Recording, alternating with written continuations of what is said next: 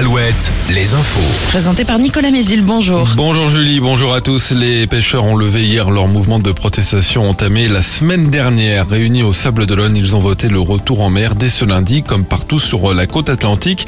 Les professionnels estiment avoir été entendus sur euh, la poursuite du chalutage de fond dans les aires marines protégées et sur la remise à plat du plan de protection des dauphins. À Angers, un homme de 47 ans a avoué être l'auteur de l'incendie d'un appartement survenu mardi dernier. Le quadragénaire y avec son frère et sa mère. Le sinistre avait fait un blessé léger, mais des dégâts dans l'immeuble, en partie en fumée. Ayant des troubles psychiatriques, le suspect a été hospitalisé sous contrainte. Il avait déjà été l'auteur d'un incendie volontaire dans un autre appartement en 2020. Décision du tribunal d'Angers ce mardi dans le procès d'un couple d'assistants familiaux habitant à Cholet. Ils sont jugés pour des faits de violence sur trois enfants de l'aide sociale à l'enfance et sur leur propre fils. Dix mois de prison avec sursis ont été requis ainsi que l'interdiction d'exercer une activité professionnelle en lien avec les enfants. Donald Trump est arrivé hier à New York. Il doit comparaître ce mardi devant le tribunal, une première pour un ancien président américain. Il va se voir notifier les chefs d'inculpation retenus contre lui dans l'affaire Stormy Daniels du nom d'une actrice porno qu'il aurait payé avec l'argent de sa campagne électorale pour qu'elle ne révèle pas une liaison qu'ils avaient eue par le passé.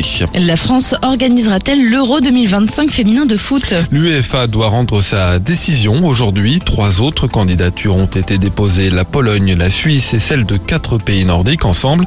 Si la France était choisie, Nantes accueillerait notamment des matchs. Mais la candidature française n'est pas favorite à cause du fiasco de la finale de la Ligue des Champions à Paris l'an dernier et des affaires qui se sont enchaînées à la Fédération de foot. Sur les terrains, les jeunes françaises ont réussi leur entrée dans le mondial de Montaigu hier avec une victoire 6-0 contre le Mexique. Aujourd'hui, chez les garçons, la France affronte l'Arabie Saoudite au Poiré-sur-Vie et la sélection de Vendée U17 se mesure au Portugal, c'est à Pouzauges. En cyclisme, le coup d'envoi ce mardi du Région Pays de la Loire Tour, la course qui remplace le circuit de la Sarthe.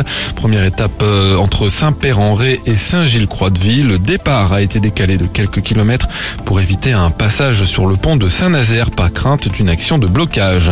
La météo, le soleil sera bien présent cette fois aujourd'hui, mais avec le ciel dégagé, on a quelques gelées ce matin, notamment dans le bocage vendéen. Les maxi entre 13 et 15 degrés.